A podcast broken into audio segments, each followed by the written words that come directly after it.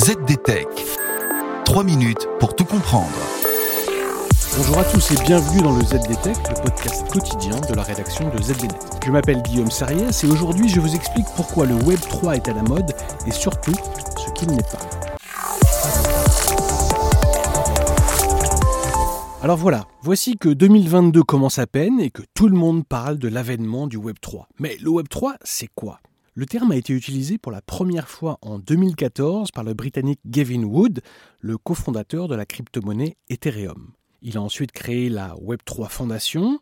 Son ambition, eh bien, financer les équipes de recherche et de développement qui construisent les bases du web décentralisé, peut-on lire sur le site de la Fondation. Pour résumer, le Web 3 est défini par ses promoteurs comme l'anti-modèle du Web 2.0.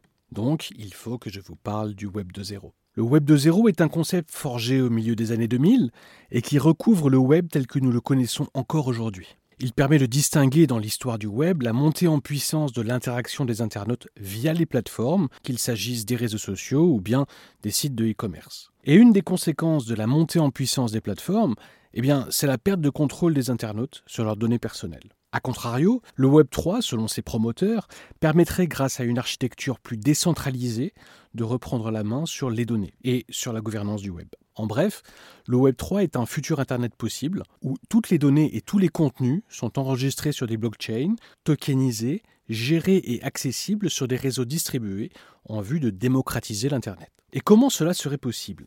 Eh bien, grâce à la blockchain. Car oui, avec les NFT par exemple, tout un chacun deviendrait acteur et propriétaire du web.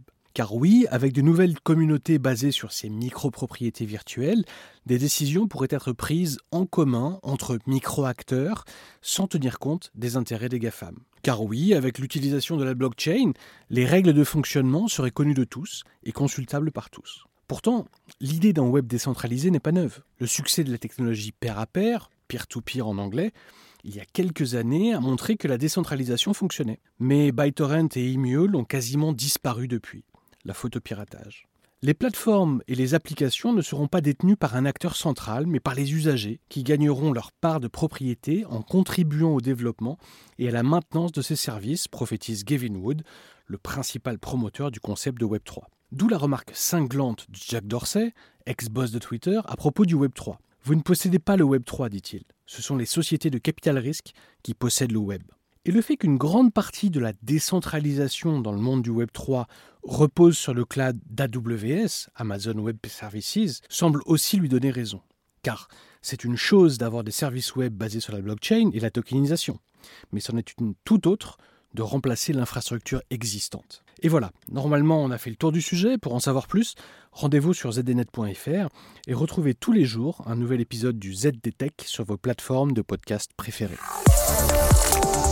ZDTech. 3 minutes pour tout comprendre.